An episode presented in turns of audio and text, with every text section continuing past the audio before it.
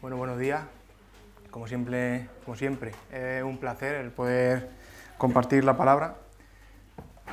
El tema que hoy vamos a tratar es el de someteo uno a otro.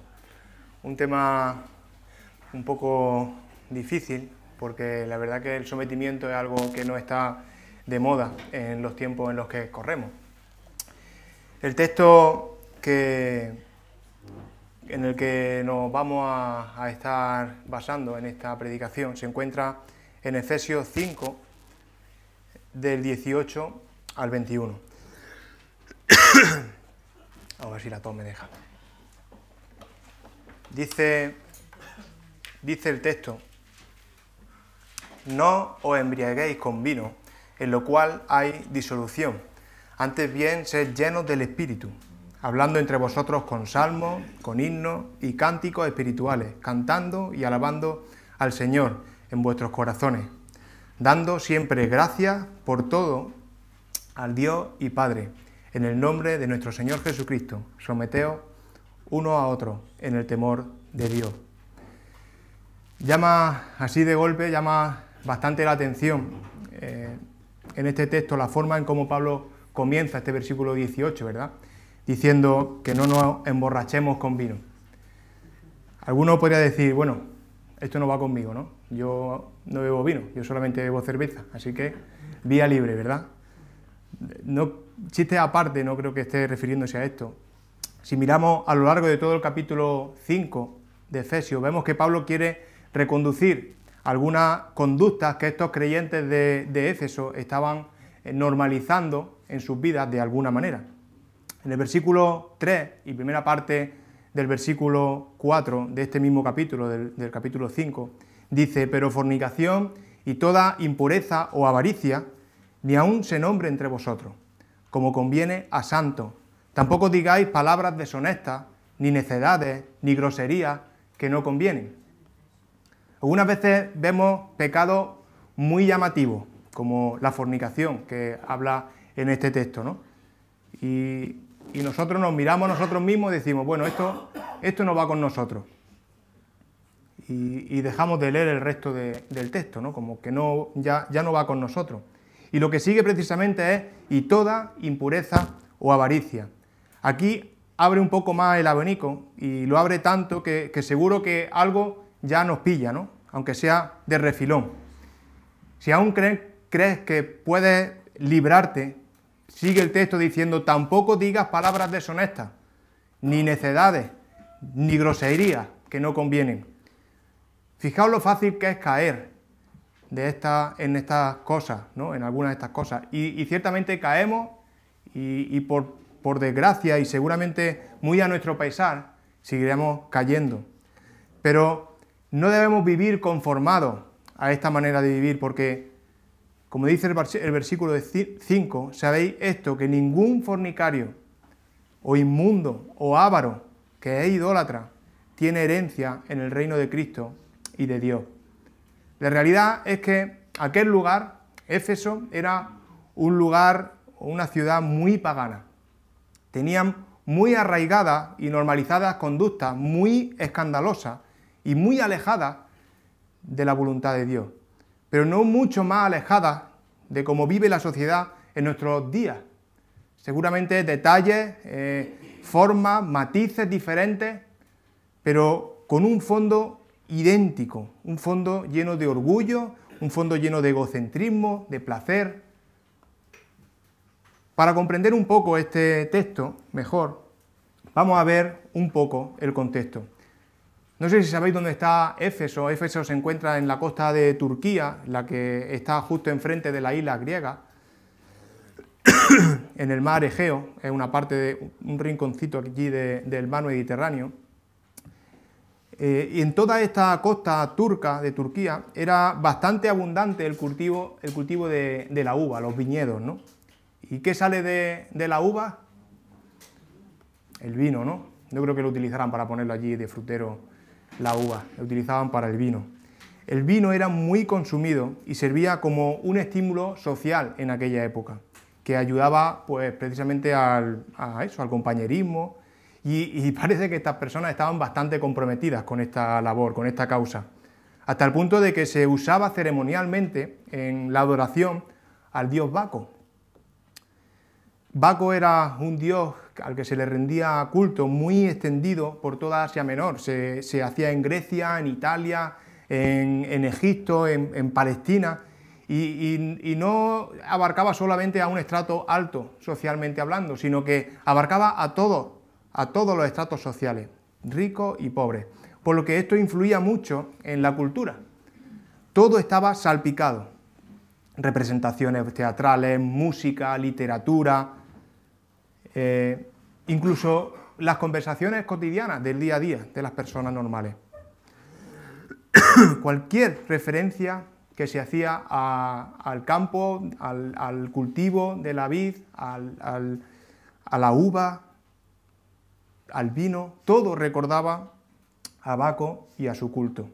Artemisa, la diosa Diana, era muy famosa, muy afamada en la, en la adoración religiosa de aquella época, pero el dios Baco, mm, Dionisio, como algunos otros lo conocen, no se quedaba atrás, era muy afamado. Y en esta ceremonia se hacía mucho énfasis en la fertilidad, la ingesta de vino hasta el punto de, embriagarse, de emborracharse.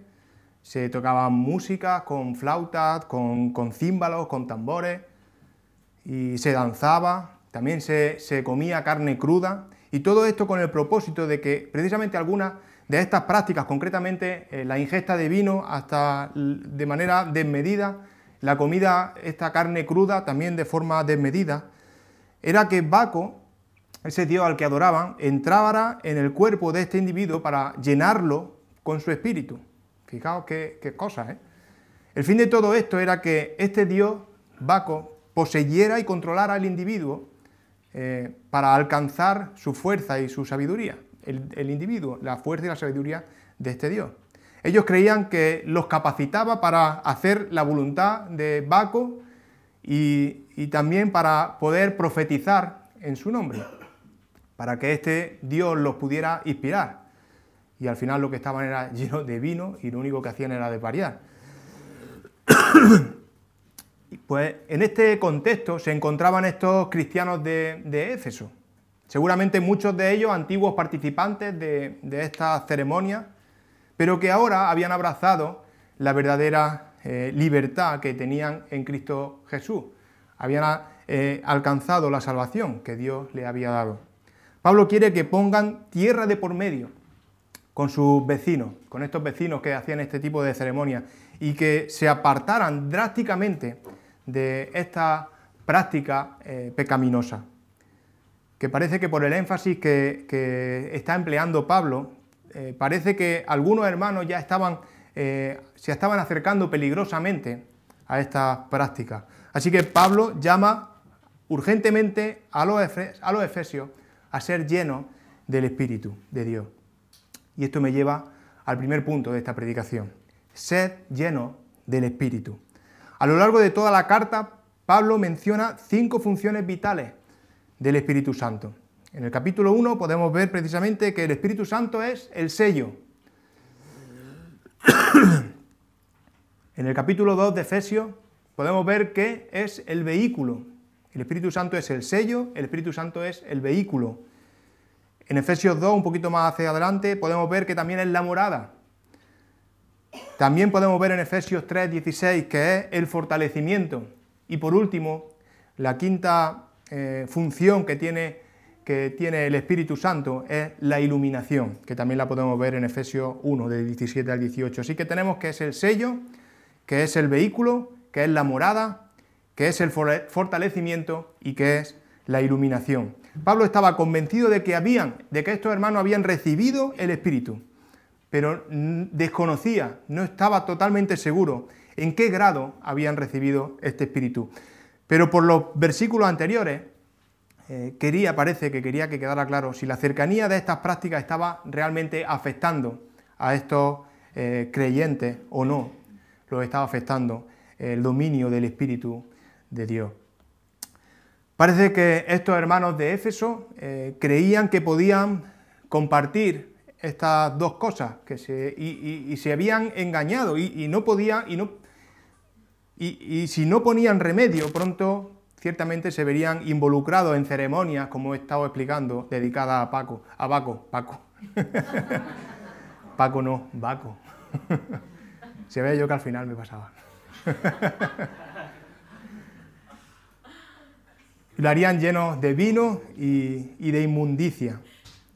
Era imposible gratificar la carne sin aceptar su exigencia. Y si eso sucede, al final el dominio no es el dominio del espíritu el que tendrían en sus vidas, sino el dominio de Satanás. Después de dos mil años, eh, la situación ciertamente no ha cambiado mucho. Tanto la voluntad de la carne como la espiritual están presentes hoy.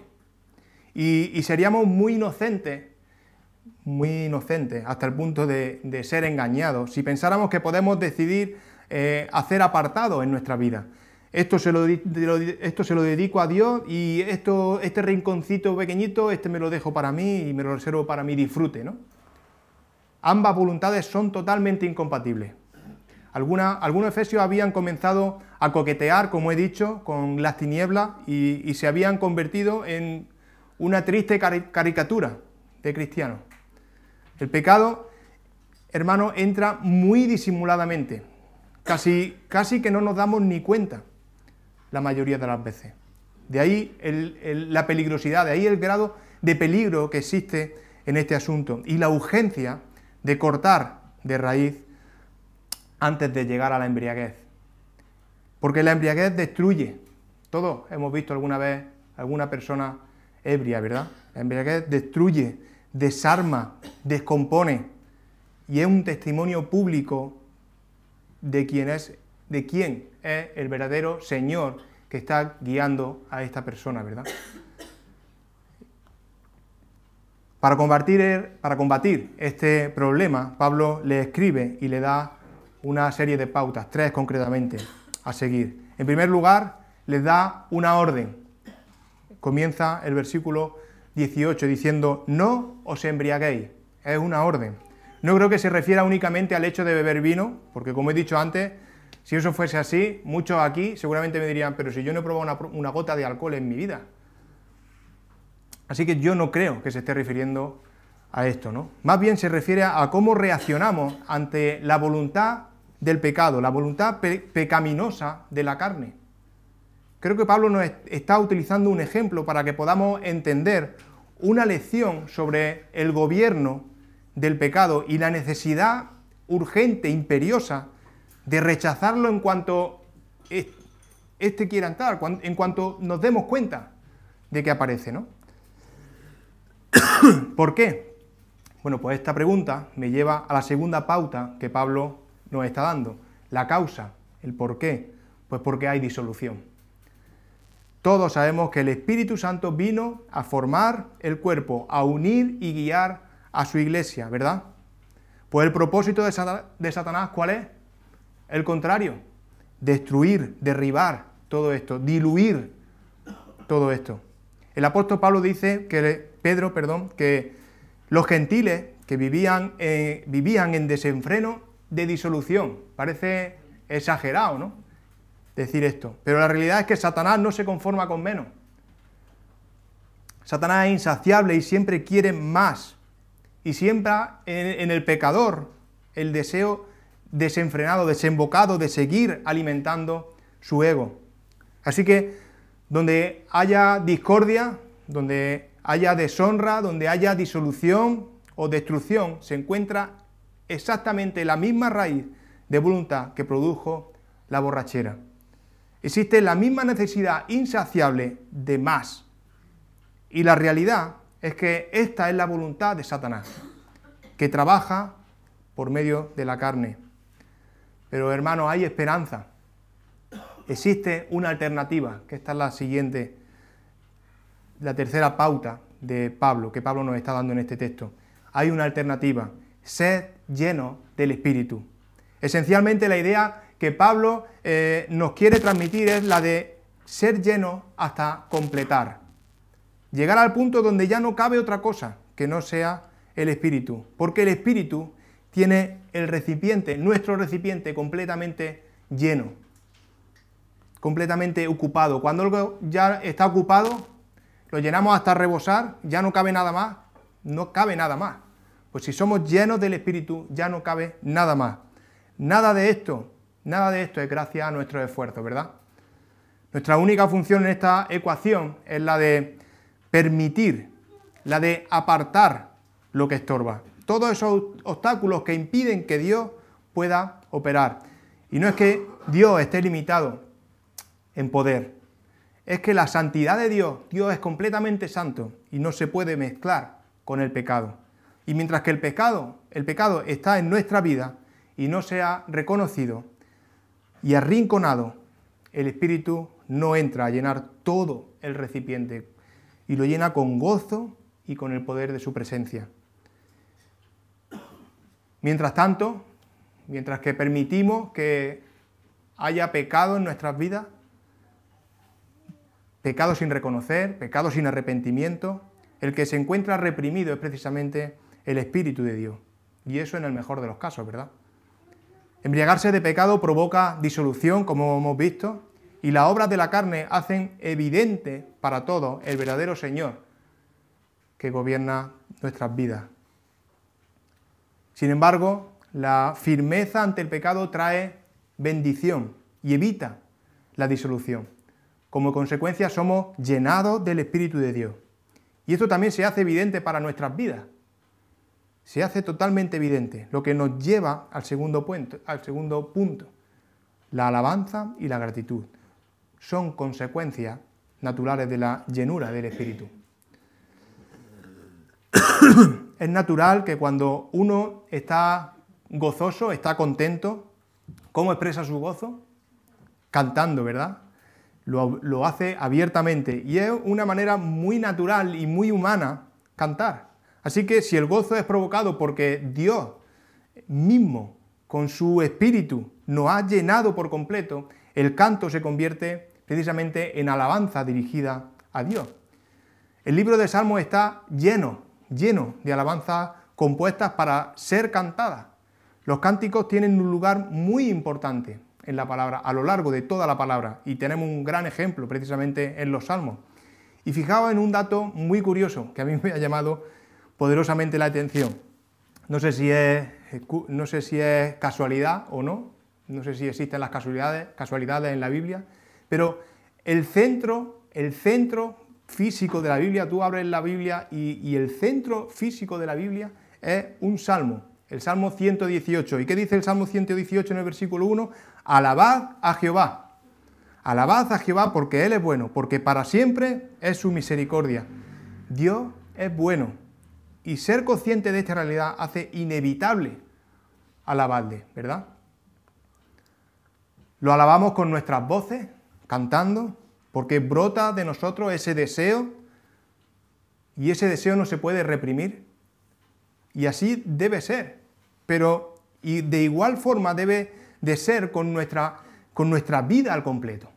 No limitar la alabanza a Dios a los cánticos que hacemos aquí o, o las canciones que cantamos en casa o a las que escuchamos por la radio. Debe de, de igual forma ser nuestra vida al completo la que alaba al Señor. No podemos y no debemos limitar nuestra alabanza a Dios a solo canciones bonitas, con profundas letras. La alabanza brota con nuestra vida y se hace evidente para todos. Así, el que vive a nuestro lado, nuestra familia, nuestros amigos, nuestros compañeros de trabajo, pueden y deben, lo notarán irremediablemente, que vivimos para un rey muy especial, un rey que gobierna por completo nuestras vidas, que vive en nosotros con su espíritu.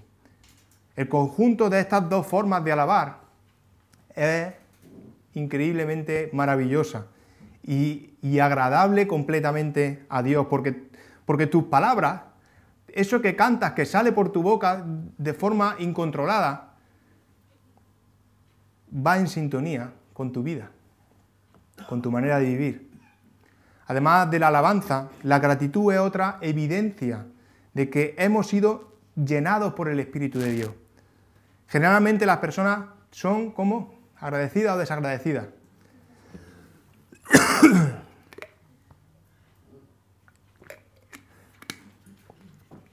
Generalmente las personas son bastante desagradecidas. Si consiguen un buen trabajo, bueno, pues gracias a su audacia, a su inteligencia, a su capacidad de haber sacado unas buenas oposiciones seguramente. Si tiene un buen coche, pues dice, dicen, pues lo tengo pues porque me inflo de trabajar, ¿no? Gracias a mi esfuerzo diario, a mi trabajo. Si tienen una buena casa, pues quizás seguramente dicen, pues es que yo conseguí un buen trato y me ha salido muy económica, pero siempre centran sus su logros en, en ellos mismos. Y así con cualquier cosa que consigan. Y se olvidan de Dios por completo. Pero la persona que ha sido alcanzada por Dios, la persona que, que, que, Dios ha llenado con su espíritu, se caracteriza por la gratitud. Y no solo por lo bueno que recibimos a nuestro entender, que, que ciertamente es demasiado, más de lo que merecemos, sino que es agradecido por todo, como dice el texto. También por esas cosas que no entendemos como buenas, o por lo menos no las entendemos por buenas todavía, pero que en realidad sí que están operando para nuestro bien. Digo esto porque muchas veces llegan a nuestras vidas situaciones difíciles. Por ejemplo, enfermedades. No entendemos, pero siempre podemos aprender en medio de, estas cosas, ¿no? del sufrimiento. Seguramente hay también eh, relaciones complicadas. Son campos de batalla emocionales en los que hay mucho desgaste, ¿no? Y, y no podemos ver qué cosas buenas podemos encontrar ahí, pero están también. O la falta de trabajo, y eso conlleva pues bastante necesidad eh, económica, eh, vamos, extrema pobreza, al fin y al cabo. Seguramente que hay muchas más y, y hay alguna que tú seguramente estás pensando, por la que estás pasando, pero el Señor tiene un propósito para ti. Y aunque aún no lo puedas ver o no lo pueda ver yo, es cierto que debemos de esperar pacientemente y sobre todo dando gracias a Dios por todo. En medio de todas estas dificultades también tenemos que ser agradecidos. Ser agradecido en lo bueno está bien, pero ser agradecido por todo es lo más difícil que hay. Ser agradecido por todo es solo para los que de verdad han sido llenos con el Espíritu de Dios, porque es incomprensible agradecer un sufrimiento, ¿verdad? Agradecer en medio de falta de, trabajo, de falta de medios económicos, en falta de, eh, una relación eh, pues, en la que hay muchos problemas. Ciertamente es muy difícil ser agradecido en esto, pero el que es lleno del Espíritu de Dios, hasta en estas situaciones, agradece a Dios por lo que está pasando. Así que tanto la alabanza como la gratitud son dos frutos evidentes de la llenura del Espíritu. Pero Pablo nos anima a dar un paso más, aunque en realidad este paso no es un paso que damos con nuestro esfuerzo, porque la llenura acarrea consigo múltiples actitudes en la persona que hace evidente esta nueva naturaleza por la que es gobernado. El apóstol Pablo trata ahora concretamente una actitud eh, muy impopular, eh, y que además da título a esta predicación, el sometimiento mutuo, el sometimiento de lo uno con lo otro. Sometimiento es una palabra bastante eh, fea, ¿no? Yo diría que repugnante para nuestro corazón caído, porque esta palabra en nuestra cultura es sinónimo precisamente eh, de personas débiles, de personas, personas sin liderazgo, sin determinación, la verdad es que humanamente no queremos ni oír hablar de este tipo de cosas, ¿verdad? Nadie, nadie está dispuesto a someterse a nadie en esta vida. La palabra en griego para sometimiento que usa Pablo aquí es un término o hace referencia a un término militar que indica subordinación a un rango superior. Los que han hecho la mili saben bien de estos temas, ¿no? Al final es estar bajo las órdenes de un superior. Y en el ejército rebelarse a estas normas, pues eh, es bastante, bastante grave. Si en un ejército cada uno hiciera las cosas eh, según le pareciera, a su antojo, sin que hubiera un orden eh, de rango, está claro que ese ejército no puede funcionar, se, perdería, ¿no? se, se acabaría destruyendo a sí mismo. Esta es la figura que necesitamos tener en mente al estudiar el tema de, la sumisión mutua. Esta palabra entonces puede definirse como ponerse bajo las órdenes de otro, obedecer, sujetarse, estar bajo la autoridad, ser sumiso. La idea, de Pablo aquí eh, no es otra que, es aquello que el soldado hace por la fuerza, eh, el creyente precisamente no lo hace por la fuerza, el creyente lo hace de manera libre y voluntaria, se somete de forma libre y voluntaria. No es alguien que está sometido, es alguien que se somete. ¿Veis la diferencia? Se hace voluntariamente un siervo. La orden de Pablo es humanamente imposible de cumplir. Imposible de cumplir. Ninguno, nadie elige por sí mismo ponerse a disposición de otro. Ninguno elige, elige ser servidor. Lo somos porque toca. Se nos obliga. El papel de esclavo y siervo no es algo que queremos tomar voluntariamente, ¿verdad? O alguien sí. Pero Pablo quiere enseñarnos algo importante. El poder para vivir sometiéndonos uno a otro no proviene de nuestra fuerza, proviene del Espíritu de Dios. No, no somos cristianos aislados, vivimos acompañados uno con otro. Eh, vivimos acompañados por hermanos en esta comunidad cristiana, en esta iglesia. Y estos hermanos también son gobernados por el Espíritu. Y todo lo que hacemos repercute al resto de la comunidad. Nuestra madurez en la vida cristiana, ya sea mayor o menor, va a repercutir en la iglesia, sí o sí, de manera positiva o de manera negativa. Podemos ser de gran bendición o podemos hacer mucho daño a nuestros hermanos. Pablo al terminar su carta nos invita a hacer frente al sistema del mundo, a morir a nuestro corazón y a resistir a Satanás. Nuestra guerra no es contra las personas, hermanos. No es contra nuestro hermano, no es, contra nuestro padre, no es, contra, no es con nuestra pareja. La gente no es nuestro campo de batalla, la gente es nuestro ministerio. La obra del Espíritu nos conecta a la gente, nos hace siervo, nos hace humilde, nos hace vivir en sujeción. Y no podemos cumplir con nuestro ministerio lleno de egocentrismo, sino lleno, controlado por el Espíritu de Dios. Estamos llamados a, a ser siervos. Busquemos ese servicio, busquemos el servirnos el preferirnos uno a otro. Este principio aliviará nuestras relaciones. Esta es la sujeción a la que estamos siendo llamados. No si son las personas a las que vamos a servir amables con nosotros, o si las cosas están bien entre nosotros, o de vez en cuando. No, estamos llamados siempre esta es una característica de aquellos que andan en el Espíritu. Una iglesia que sirve de esta manera, unánimemente, es una iglesia impactante, una, una iglesia que impacta allá donde esté. Y esto es lo que el Señor requiere de nosotros. Esto es lo que el Señor nos está mandando aquí.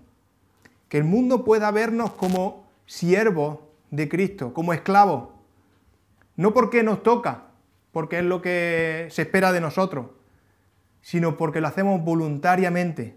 Porque primeramente, fijaos que Él primeramente se hizo siervo para nosotros. No le vamos a dar la gloria viviendo para su gloria al ser esclavos unos de otros. Esto, esto cambiaría radicalmente nuestras relaciones. Para vivir una vida de sometimiento mutuo de los unos con los otros, hay que tener claro, aunque es una obviedad, que vivimos en un mundo caído, ¿no? No estamos llamados a servir y sujetarnos a gente santa, perfecta. Uno a otro implica sujeción a gente pecadora. Yo no soy perfecto. Tomás no es perfecto. Noemí no es perfecta. ¿Alguno aquí hay perfecto? Parece que no. Aquí que va a haber, como diría Buena Fuente. no somos perfectos. No lo somos, nadie. Pero somos llamados a sujetarnos uno a otro en medio de esas imperfecciones también. Esto se pone difícil, ¿verdad? ¿Cómo vamos a sujetarnos a personas así? Pero además de decirnos que debemos de someternos uno a otro, Pablo dice que lo debemos de hacer en el temor de Dios. Andar en el temor de Dios es reconocer que Dios gobierna sobre nosotros. Es a Él en última instancia a quien servimos. Es a Él a quien estamos sirviendo al final. Por tanto, podemos someternos a pecadores porque Él nos ordena hacerlo. Y debemos hacerlo porque Él es nuestro Señor y estamos llamados a agradarle, a complacerlo y a imitarlo. A imitarlo también. Fijaos en Mateo 20, el versículo del 26 al 28, tenemos un buen ejemplo de parte de Jesús. Dice así, pero entre vosotros no será así, sino el que quiera hacerse grande entre vosotros será vuestro servidor, y el que quiera ser el primero entre vosotros será vuestro siervo, como el Hijo del Hombre, que no vino para ser servido, sino para servir y para dar su vida en rescate por todo. Él fue el primero. En Juan 13, del 12 al 17, tenemos otro buen ejemplo de Jesús. Así que, después que les lavó los pies tomó su manto, volvió a la mesa y les dijo, ¿sabéis lo que os he hecho? ¿Sabéis lo que os he hecho? Vosotros que me llamáis maestro y señor y decís bien, porque lo soy. Pues si yo, el Señor y el Maestro, he lavado vuestros pies, y vosotros también debéis, vosotros también debéis lavaros los pies los unos a los otros. Porque ejemplo os he dado para que, como yo os he hecho, vosotros también hagáis. De cierto, de cierto digo, el siervo no es mayor que su Señor, ni el enviado es mayor que el que lo envió. Si sabéis, si sabéis estas cosas, bienaventurados sois si las hacéis. Si nuestro rey sufrió, sufrió en sujeción, se humilló y se hizo un siervo, ¿somos nosotros mayores que él? Entonces no podemos decir nunca esta persona me ha ofendido. ¿Cómo puedo servirle? ¿Cómo puedo someterme a una persona así? Pues porque Dios lo manda y porque Él, primeramente, puso un precioso ejemplo. Esta es la mejor manera en la que Dios trata nuestro orgullo. Forma nuestra paciencia y nos permite ser como Él, viviendo una vida motivada por la misericordia y el amor. Fijaos que mientras nosotros éramos aún pecadores, Él murió por nosotros. Mientras que nosotros aún éramos pecadores, Él murió por los impíos, por nosotros. El Señor no está pidiendo hacer algo que Él no haya hecho por ti ya. Y aunque lo que pide es muy difícil, imposible en nuestras propias fuerzas, recordad que no lo hacemos en nuestras fuerzas, sino que lo hacemos en el poder del Espíritu de Dios. Y si Él nos sirve a nosotros, imperfectos como somos, y pecadores, podemos también nosotros servir a otros que son imperfectos y que son pecadores porque somos llenos con su espíritu. La humillación de nuestro orgullo es la clave. Cuanto más pequeño sea nuestro orgullo, cuanto más pequeñito sea, más arrinconado esté,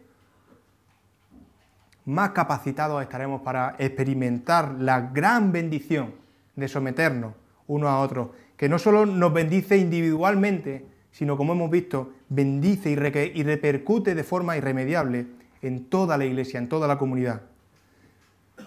Que el Señor nos ayude a hacer nuestro este texto, que, seamos capaces de, entregar nuestra vida al completo, de, de darnos cuenta de nuestro pecado, del pecado que hay en nuestra vida, de reconocerlo y arrepentirnos, y que el Señor inunde nuestro corazón, de manera que su Espíritu inunde nuestro ser y podamos ser llenos con su Espíritu. Amén. Señor, verdaderamente tu palabra está viva, nos enseña cada día, cada día podemos aprender. Y la verdad que tu palabra es retadora porque hace que, podamos darnos cuenta de nuestra imperfección y que solamente tú, Señor, puedes hacer un milagro en nuestras vidas.